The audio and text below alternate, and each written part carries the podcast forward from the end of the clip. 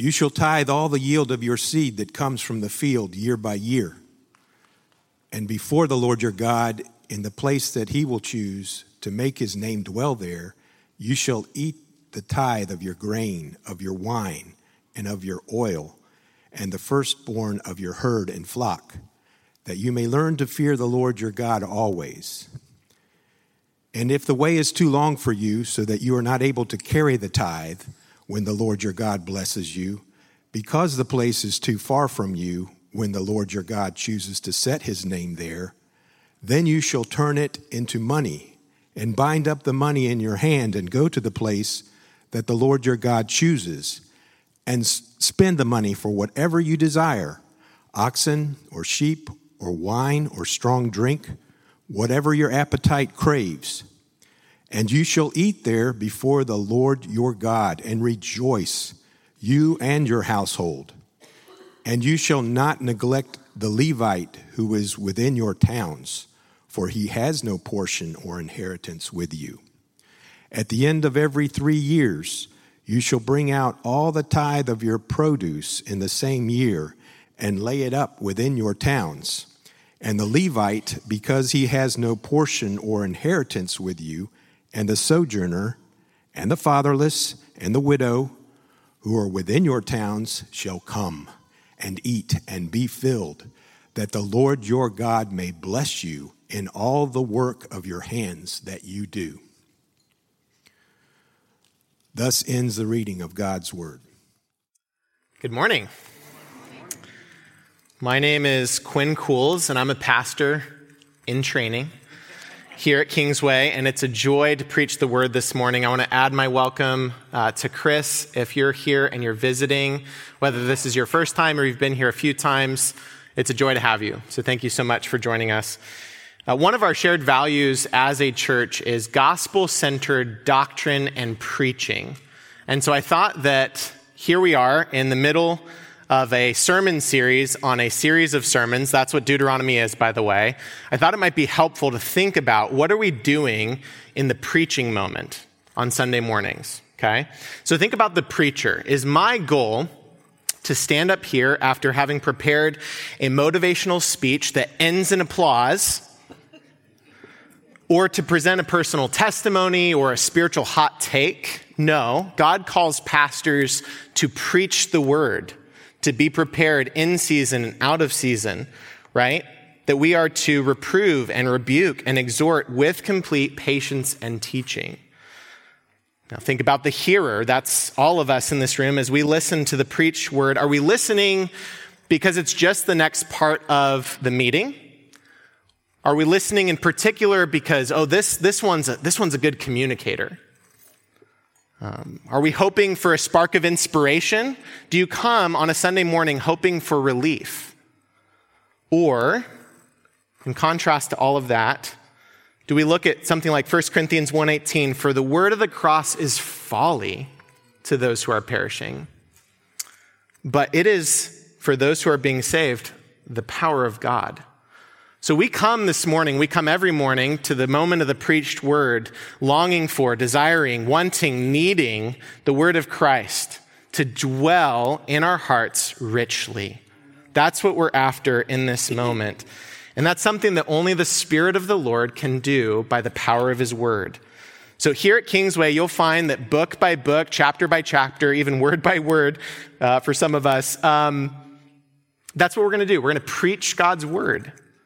And we pray that you will be transformed more and more into the image of God's Son, Jesus, as we are centered on and submitted to the Word.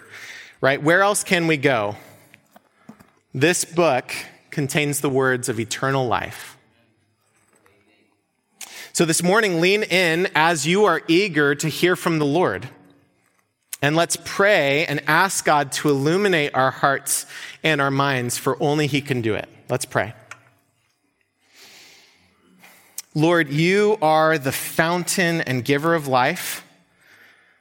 We pray that you would grip our hearts with your grace toward us.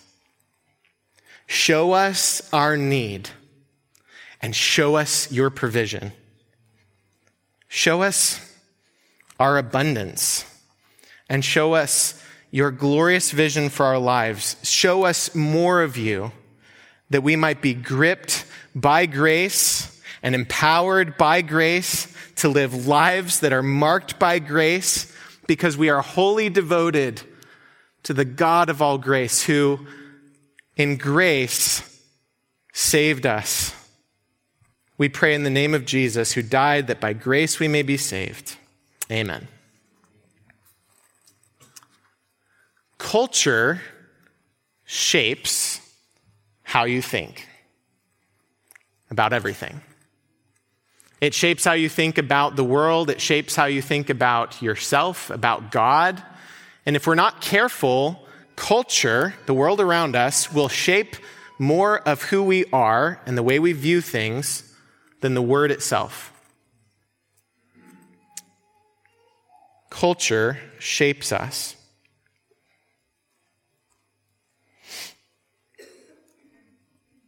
Think about this with me. If, if you're on social media or television or you watch TV or you just drive down the street, companies inundate you with what?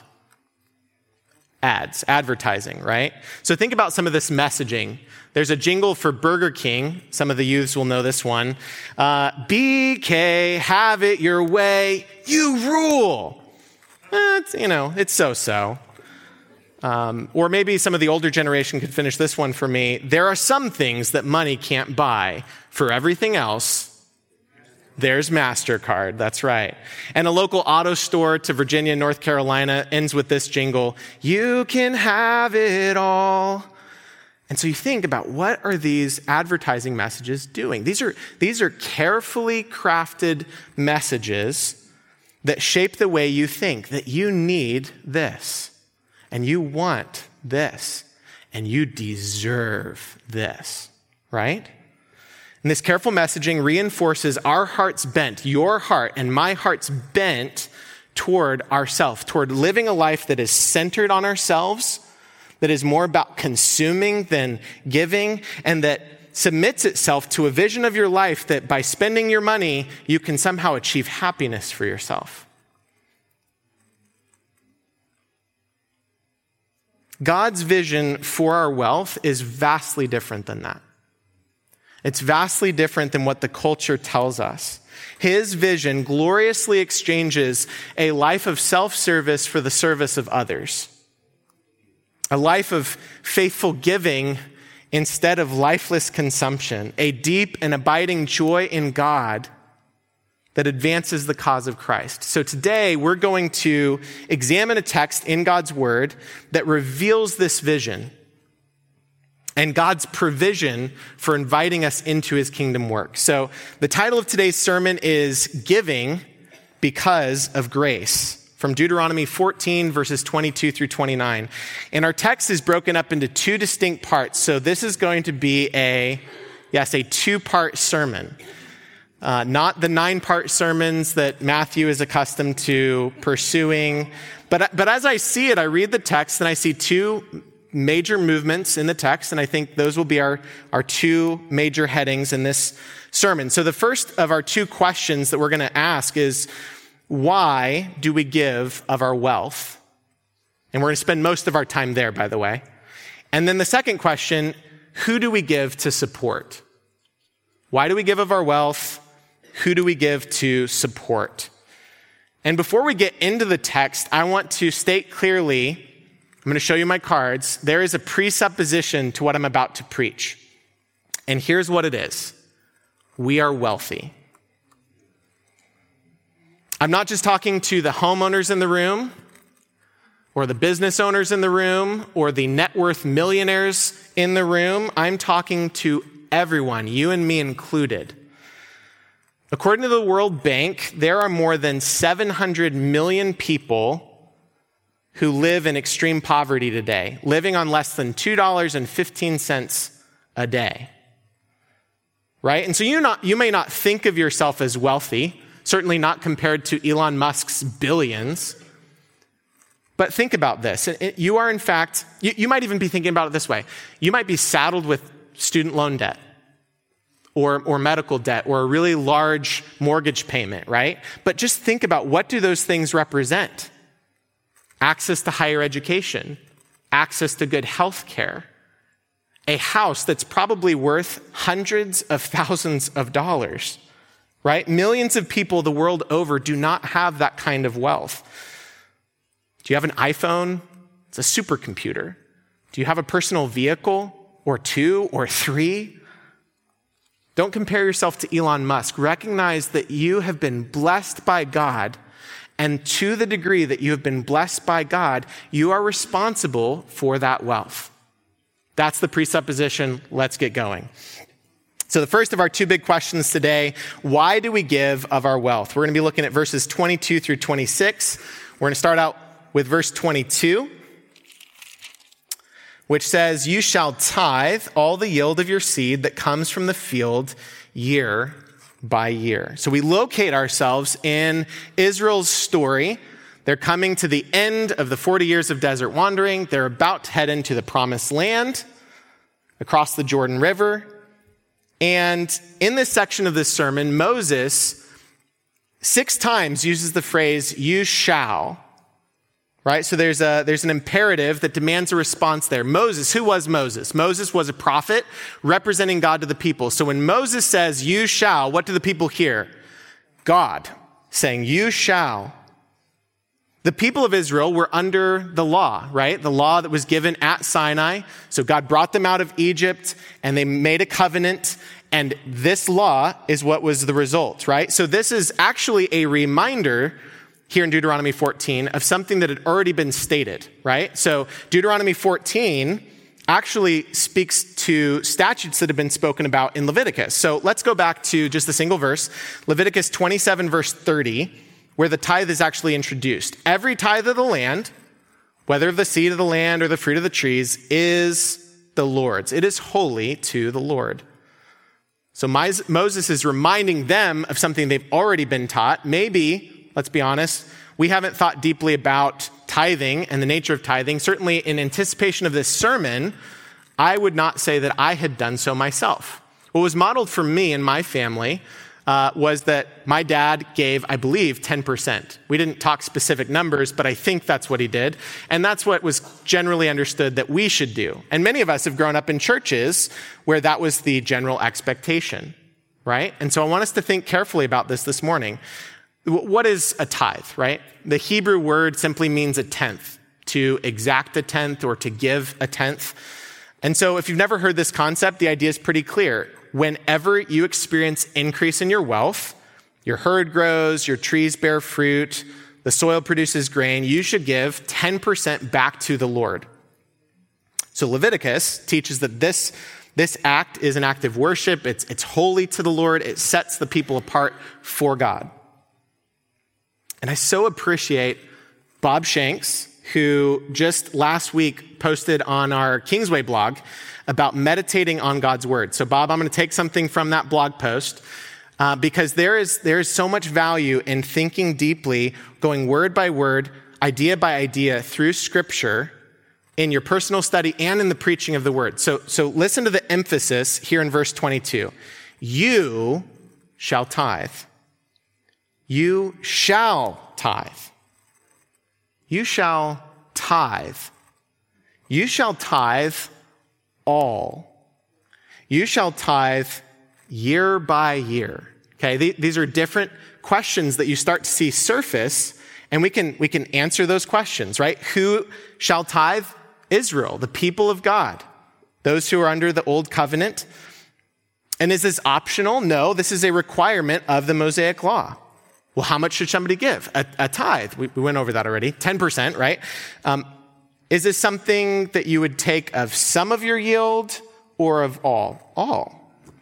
Is this one time gift? No, this is required as an ongoing gift, year by year. This was an ongoing commitment of the covenant, and that's what covenant faithfulness to this covenant looks like. Okay. So, if you're a red blooded American like me, you might Mm, be a little suspicious of governing authorities that like to raise our taxes year over year over year to essentially what appears to be fund the bureaucracy. Anybody feel that way? Don't raise your hand. Um, I, I can feel that way, right? Um, and why do we feel that way toward the government when they hike our taxes? It's not their money right? That, that's what we feel. It's not their money. This is my money. I worked hard for this money. It's mine. And if we're not careful, we might assume that same approach to money with God. Right? He's just another politician or dictator who's exacting a tax and the people better pay up. Okay, but pause right there. You know, it, it, the feeling is it's not his, um, it's not his money. It's not his time and energy and vitality and the very breath that's in your lungs, that, that didn't come from God. Let, let, let's think and linger here. This is the one true God, the living God, the creator of heaven, the creator of earth. His rule is marked by sovereign grace, redeeming his people out of, out of Egypt of no merit of their own so the tithe is not a mark of a taxing dictator, but an act of grace. Out of what Israel had been given by God, she gave. And so think about your own wealth today. What do you have that you did not receive? That's what Paul says in 1 Corinthians 4. What do you have that you did not receive? And if you did receive it, why do you boast as if you did not receive it? Or as Moses taught, you shall remember the Lord your God, for it is he who gives you the power to get wealth, that he may confirm his covenant that he swore to your fathers as it is to this day. So, in a very real sense, you don't own anything. You know, we think in terms of homeowner, not homeowner, like leasing a car, owning a car. Like, do you have that car paid off or are you making payments? Like, we think in those terms. In biblical terms, you don't own anything. God owns everything. So what are we to God? We are stewards of that wealth. We are responsible to tend, to care, to invest, to manage God's stuff. And so for a tithe, that, that's giving back a portion of your wealth, a portion of all that God has already given and what he already owns. It's giving because of grace that's already been given. Now, some of you will remember the test of prosperity.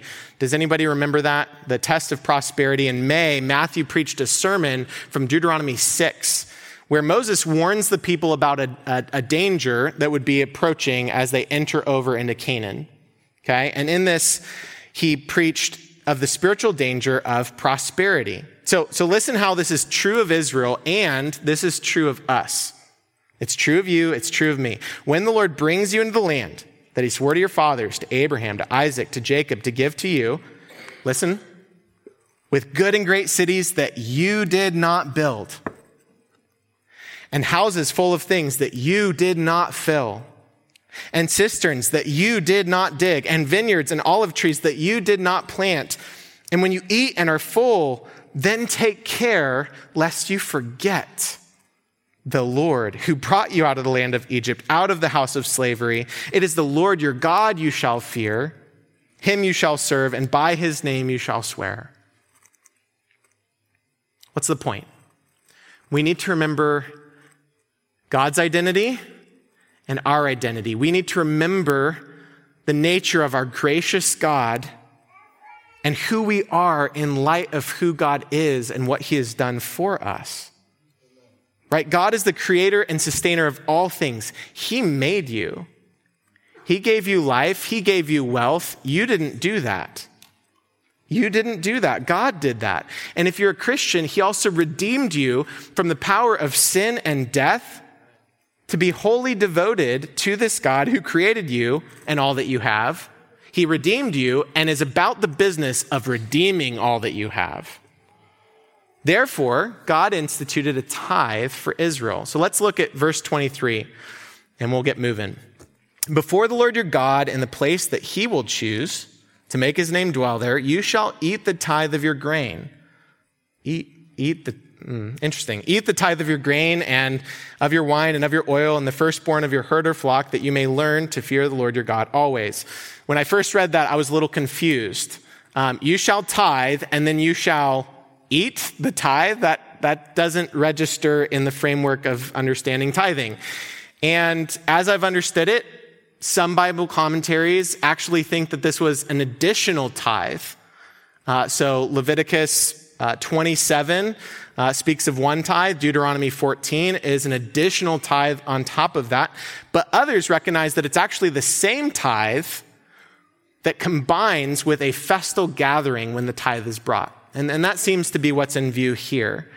So one would bring their annual tithe and they would produce the means for the feast. And by the way, this wasn't intended to be set up on auto pay. You had to be present. This was a, this was an act of worship, personal and corporate worship. You participate in giving, right? And so consider how this text wonderfully connects to the rest of Deuteronomy 14, right? We had a, a guest preacher last Sunday, Steve Teeter. The week before that was the last time we were in Deuteronomy 14.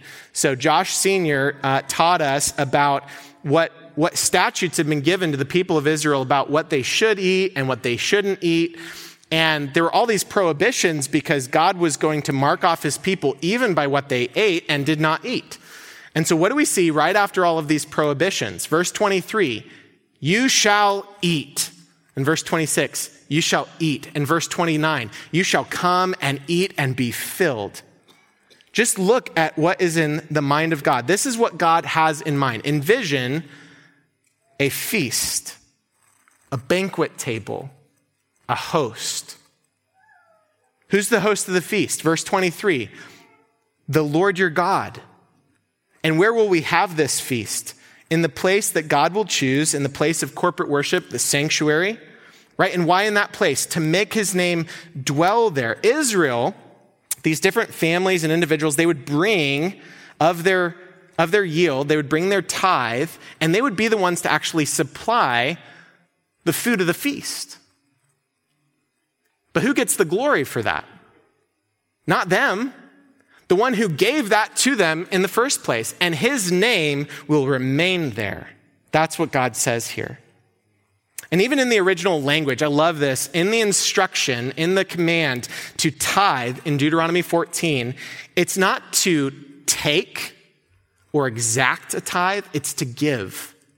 So, what do we see in God? He is inviting us to the meal of grace. He's inviting us to the feast. So, why do we give? Why do we join in the celebration meal? The end of verse 23. That you may learn. We're supposed to learn something as we give. What is that? To learn to fear the Lord God always. What does it mean to fear God? If you're a young person, the idea of fearing God, being afraid of God sounds pretty strange. At least it was for me growing up. Uh, let, me, let me just put up a passage of scripture that we, we preached just a couple weeks ago this is, this is Moses preaching, same set of sermons. And he, and he just kind of doubles down and describes different phrases that speak to what does the fear of the Lord look like? So if you're a young person, and you kind of struggle with this concept, or maybe you're new to church or you're new to Christianity, you're like, the fear of the Lord, what is that? Listen to Moses' words here. And now, Israel, what does the Lord God require of you but to fear the Lord your God? What does that mean? To walk in his ways to love him, to serve the Lord your God with all. All your heart, with all your soul, and to keep the commandments and statutes of the Lord, which I'm commanding you today, for your good. So, if we are to keep the commandments and statutes that God has prepared for us for our good, if you are to love the Lord your God with all your heart and your soul, if you're to serve the Lord, if you are to walk in all his ways, if you are to learn to fear God always, What's the point?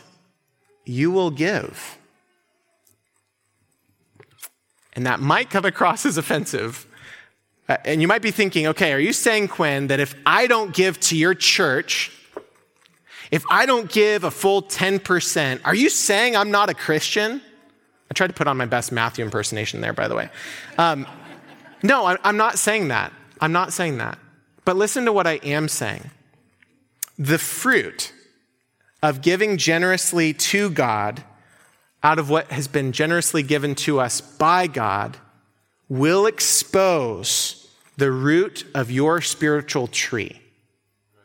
Okay? The fruit of giving or taking will be connected to the root of your spiritual tree. It will show something. Right? So if the root of your tree is wholehearted devotion to the Lord, and you're walking in the fear of the Lord, and you're walking in his ways, and you're serving the Lord and keeping his word, and I want to apologize that I'm going so fast. Richie, thank you for translating today. If you are doing those things, if you are seeking to learn to fear God always, you will give. Your life will be marked by giving, right? And not just of your money, not just of the increase, but of your time, of your possessions, of your emotional capacity for someone else, of your intellect, of your skill set. Your life will be marked by giving if you're a Christian because God has richly given you and me everything we need in Christ. So this is, this is where the preaching gets personal. And I may step on some toes, but I'm doing so prayerfully. If you have not been actively giving, humbly ask yourself why. It may be that you gave at one time, even consistently, but due to some sort of financial hardship, you stopped. Or maybe you've always intended to give, but you regularly forget to do so. Or maybe your confidence in a leader of the church was shaken at some point. Or maybe your affections for the Lord Himself have grown dim. Or it could be that you've never considered what God calls us to give. What does He call us to give? Let's linger here. I think this will set up the rest of our time as we continue to reflect on what God's speaking to us in Deuteronomy 14. This is, this is where the, the preaching moment gets interesting because we, we don't live under the Mosaic law. So, so think carefully with me. If you have faith in Christ's finished work through his life, death, and resurrection for you, uh, then, then you believe, this is true of your life, that Jesus fulfilled the law. You're no longer under the law, you are under grace. You can read Romans. And the hopes of the old covenant, as they're realized in Christ, might lead you to think, okay, well, awesome. I'm no longer under this tithe command. I am not required to give anything. And, and no, that, that's not what Scripture teaches. But it requires careful discernment, right? That, that, that, that moment of relief is not what we're after. Friendly reminder, that's not what we're after in the preaching moment, right? Oh, you know, I'm just so glad that I don't have to pay the tithe. That's wonderful. Thank you, Quinn, right? That's not what we're after. We want to think carefully about what does the Lord require of us and what does that look like, right? So think about under the new covenant, yeah, we're under a new covenant. It's not the old covenant. Okay, it's, it's in the blood of Jesus. Okay, I get that. But, but let, how does that relate to giving?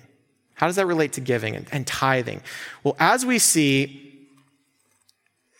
let me ask it this way Is there a requirement in the New Testament to give 10%? Yes or no? Not that I can tell. If you study, study the New Testament, there doesn't appear to be a single place where there is a specific instruction to give 10%. And so that causes us to think, hmm, okay, what is Jesus up to, right? There, there may not be a place in the New Testament that carries over this specific requirement of the Old Covenant, but as we see the law fulfilled in Jesus, we also see Jesus raising the bar and deepening our understanding of what God was after all along, right? Think Sermon on the Mount, Matthew 5, right? Matthew 5, 21, Jesus says, You've heard it said, you shall not murder. But I say to you, if anyone is angry with his brother, he'll be liable to judgment. And in Matthew 5 27, you've heard it said, You shall not commit adultery. But I say to you that anyone who looks at a woman with lustful intent has committed adultery already with her in his heart. So, where the law of Moses required 10%, the law of Christ doubles down on our loving of neighbor with all that we have. So, not 10%, but all. Romans 13, verse 10 is a good example of this. Love is the fulfilling of the law. So, is there wisdom in giving 10% as a starting point for your giving? Sure. There's probably wisdom in that. We could study that together. We could think through that. Um, lots of good conversations could come of that, and praise be to God. But what is the emphasis of the New Testament's view of giving as we look back at Deuteronomy 14? What's the connection? What is the, the, the eternal principle that God carries over to the New Testament? Here's what it is this is a wholehearted response to grace. So as we see grace, we see the Lord calling us to give in response to grace. Right? So let's look back at, at, Deuteronomy 14. Imagine that this tithe, I mean, this could be pretty difficult for people. Think agrarian society, lots of crops. So what would happen if you lived far away from the sanctuary or you had a significant increase, a high yield in your produce or in your herd or in your flock on a given year? That could be extremely difficult and this law would be a heavy burden. So let's imagine that you're, say, a beekeeper in the Old Testament, and uh, God blesses you with hundreds, maybe even thousands of pounds of honey on this given year, right? It's too much honey. Even a tenth of it is too much to fit in your sedan or even in your minivan. And so that's a heavy burden. So what does God do? Well, God is gracious even to the beekeeper, okay? Look here in verse 24 and following. And if the way is too long for you, so that you're not able to carry the tithe when the Lord your God blesses you, because the place is too far from you, which the Lord your God chooses to set his name there, then you shall turn it into money and bind up the money in your hand and go to a place that the Lord your God chooses and spend the money for whatever you desire oxen or sheep or wine or strong drink, whatever your appetite craves. And we'll stop there. You can see that the law was not meant as a burden but as a participation in grace. So you'd take a tenth of your produce and you would sell it, turn it into money, and you would head over to the sanctuary, which might be a long journey for you, and there you would buy food, good food, and drink, excellent drink, right? Good food and strong drink, not in excess, but to be shared, verse 26, that you shall eat there before the Lord your God and rejoice, you and your household. So, so think about this. Giving, we, we kind of put certain things like hospitality and giving in like a spiritual gifts category, where it's like some people, as a part of the Christian life, they're just so gifted. They just love to give. They love to be hospitable, right? And in one sense, God has given a greater measure of faith for some and less for others, and God is sanctifying us all into the image of Christ. We're all on that journey. But don't consider giving as a spiritual gift that is for others in the church and not for you. Right? Spiritual giving, think of it more as a spiritual discipline. Okay? What is a spiritual discipline? A way of, of shaping your life and your time and your things in such a way that you grow in godliness. Right? So, what, what is this work of giving? It's an act of grace. So, ask yourself, what is your practice of giving to the Lord? What does that look like? Fathers and mothers, have you had these sorts of conversations with your kids about what giving to the work of the Lord looks like? Young adults, did your parents model this for you? Did you have conversations about these things? Maybe not, but, but take time today and think through what does God call us to in giving? How am I supposed to respond and give out of what I have already been given? All right, so this morning we've been spending most of our time on this first big question why do we give of our wealth? And, and, here's just a few bullet points that kind of summarize what we've learned so far. We give as an act of grace because we've already received grace. We give as worship to the Lord, and it's personal. We give that we might fear the Lord and learn to fear the Lord always. We give because we've been invited to the banquet to celebrate, to rejoice with God for his blessings. And yes, we do give because our gracious God, our gracious Redeemer, has instructed us to do so. There's many reasons to give, but at the heart of it is one thing grace. All right, so let's look at the shorter of our two questions. We'll answer this one. Who do we give to support? Question two Who do we give to support? So, verse 26 describes this joyful satisfaction, this trust in the Lord. Rejoice and eat and be filled. And then verse 27 transitions. What follows is a description of who should participate in the celebration and who should be supported by the, by the tithe. So look at verse 27 here. And you shall not neglect the Levite who is within your towns, for he has no portion or inheritance with you. So notice that the provision's not just for you. It's not just for your family, it's actually for the Levites among you. So the Levites, the, the, the, sons of Levi, who was the son of Jacob, right? So Abraham, Isaac, Jacob, Levi, that tribe, Levites, uh, they, were the, they were the worship leaders of their day, right? The spiritual leaders who guided Israel, right? And they were given no land in Canaan, whereas all of these other tribes were given land. The Levites were not. And so, how were they supported? They were supported by the tithe, by the giving of other tribes. And so the Levites would have participated in this feast, and in all likelihood, there would have been a remainder. I can't imagine eating, you know, hundreds of pounds of honey, let's say. Um, but there would have been left over for them to store for seasons of the year with little to no harvest. And so look at verse 28. We'll continue and we'll kind of pick up the pace here. At the end of every three years, you shall bring out the tithe of your produce in the same year and lay it up within your towns. And, and I'll be honest, when I studied this, I was more confused than, than thinking clearly.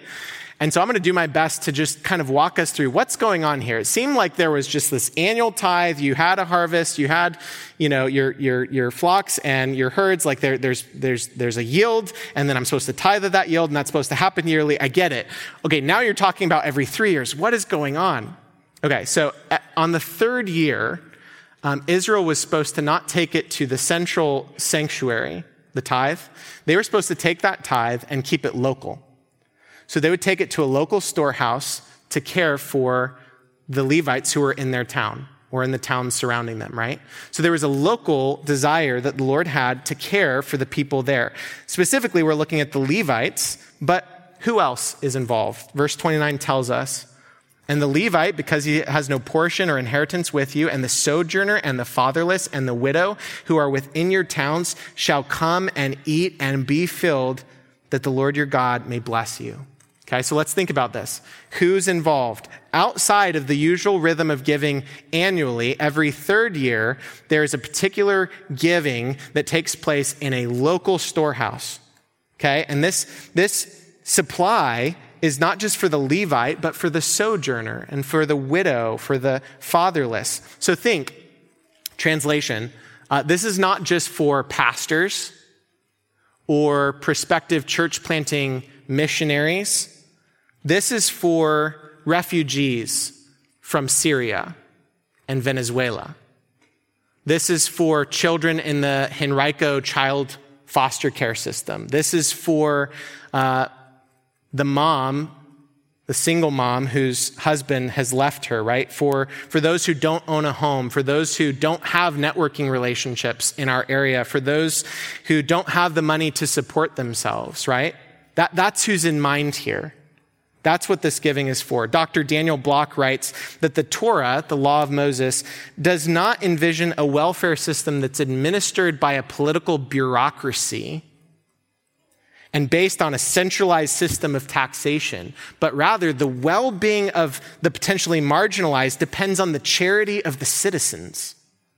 And I was thinking about this in terms of kind of a political, socio-economic level here in the United States. We have federal, state, and local governments that raise taxes all the time for these kinds of purposes, right? They exact the tax. And they raise this money for welfare programs to care for needy people for all kinds of things for food, for housing, for unemployment. Why? There's a vacuum, there's a void, there's a group of people that are marginalized, and who's supposed to be caring for that people? Right? We shouldn't wait for the government to send them a check. We should be their neighbor and love them. It's the vision that's realized in the new community that's founded in the book of Acts. If you read Acts, it is radical and transformational. You read Acts 2, you read Acts 4. Let me read part of Acts 4. So this is Jesus has come and he lived his life and he died and he rose gloriously from the dead and he ascended to heaven and he sent the Holy Spirit and now the church is born and this is what happened. This is, this is realized in the church. Now the full number of those who believed were of one heart and soul. And no one said that any of the things that belonged to him was his own. But they had everything in common. And with great power, the apostles were giving their testimony to the resurrection of the Lord Jesus, and great grace was upon them all. There was not a needy person among them, for as many as were owners of lands or houses sold them and brought the proceeds of what they sold, laid it at the apostles' feet, and it was distributed to anyone as they had need. That's radical generosity. So sometimes that's going to look like proportional giving, like 10%, right? But sometimes that's just going to be sacrificial and spontaneous. It's always an act of grace. It's always an act of grace. This is true religion, right? Think James. True religion, loving God, loving neighbor, particularly for the needy and for the orphan and the widow. Again, this is from Dr. Daniel Block. Moses anticipated some stratification of Israelite society, but he envisions communities whose landed citizenry are compassionate and whose economically marginalized are cared for. And here's the tie in to the last verse. With the last clause of verse 29, he suggests that demonstrated compassion to the poor is precondition to blessing. Whew. Sheesh. So if I'm not caring for the needy around me, whew. You fast forward through Israel's timeline, through the ages of the judges and the kings and the time of exile. And when Israel comes back from Babylonian exile, God calls them out for this very thing Okay, this is through the prophet Malachi, Malachi chapter 3.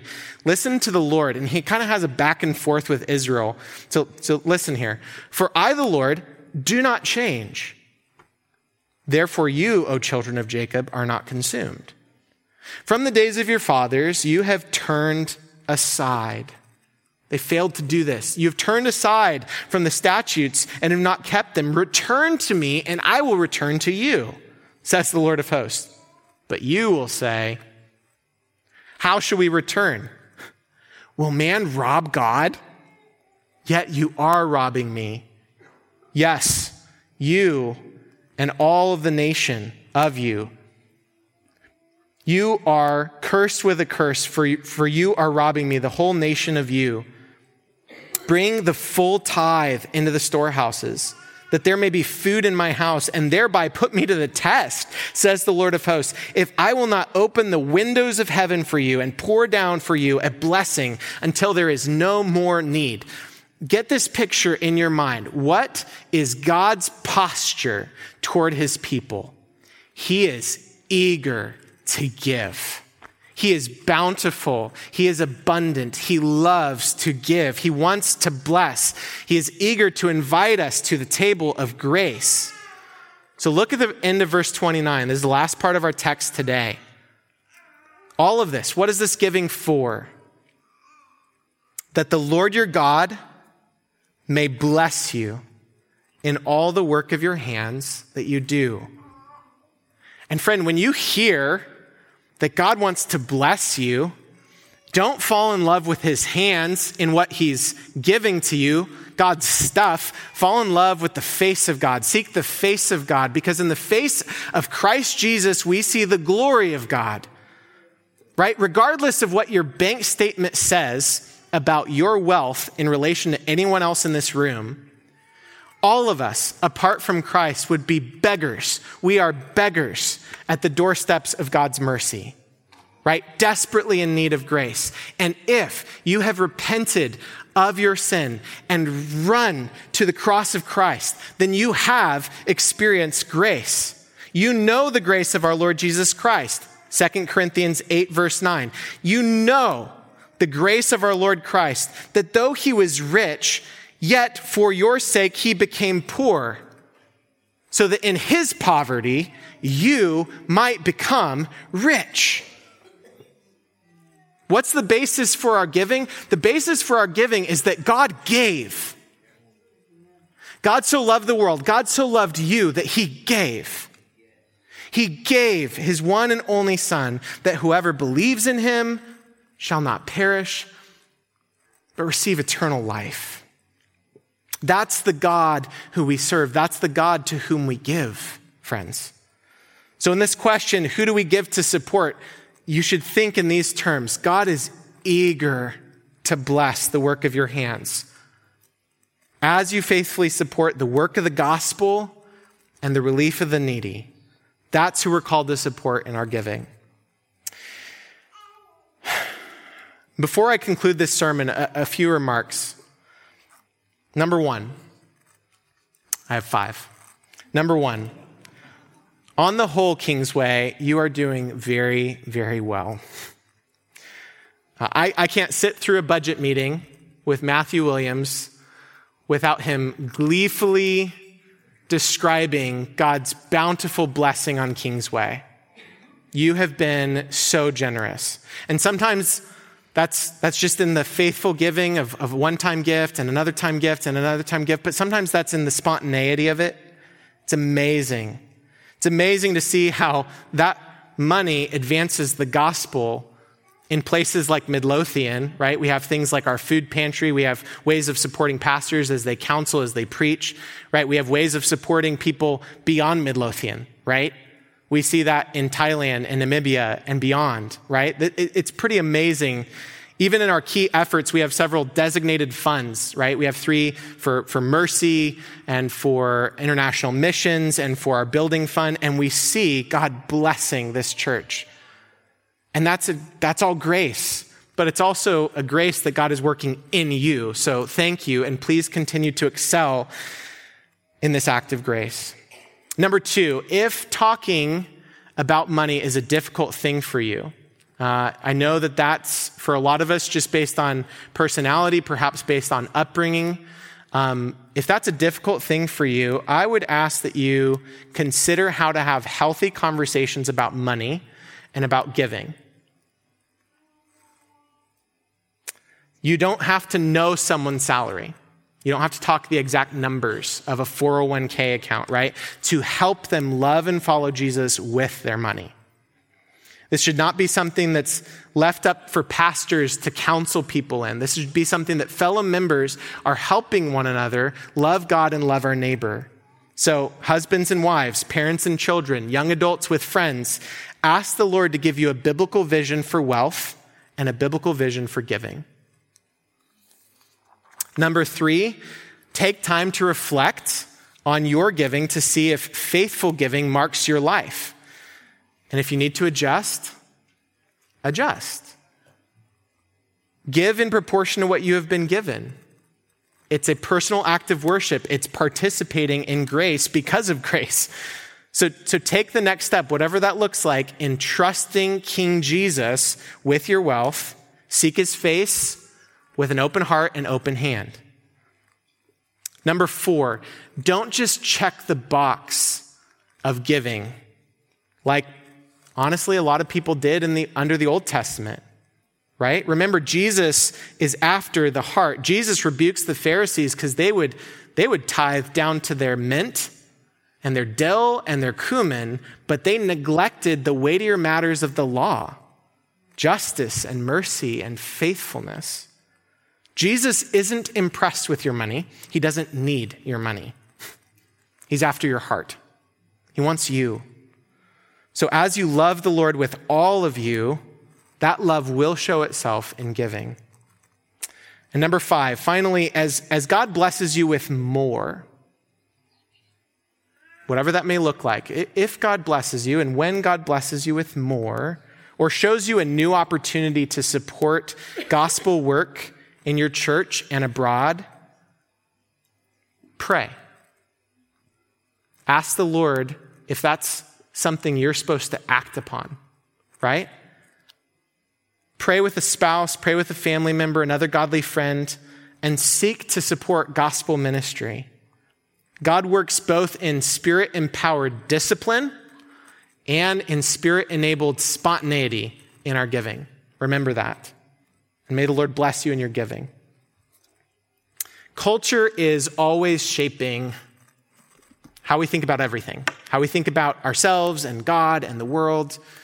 And if we're not careful, culture is going to have a better effect shaping how we think about things than the Word of God itself and God's vision for our lives, right? God's Word confronts our self centeredness and the desire to grasp at that which we have.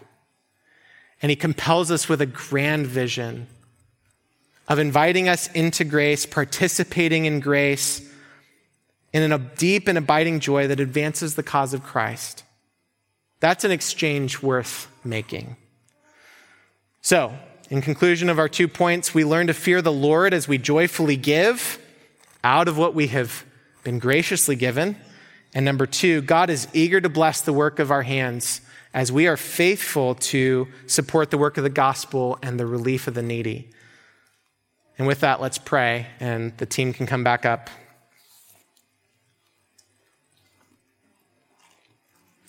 God, you are the infinite fountain of being who created all things, who created me. All things exist by you and for you. You are worthy of all that we have to give and more. So forgive us where we have failed to love you with all of our hearts and all that we hold dear, and show us where you are at work sanctifying our souls and equipping us to give. Jesus, thank you for emptying yourself in order to live under the law, to fulfill the law, to invite us to a meal of grace, so that we who are poor might become rich. We thank you for your gracious provision. It all comes from your hand. Help us, we pray, to give joyfully, proportionally, sacrificially, faithfully, and generously for your kingdom and glory, we pray. Amen.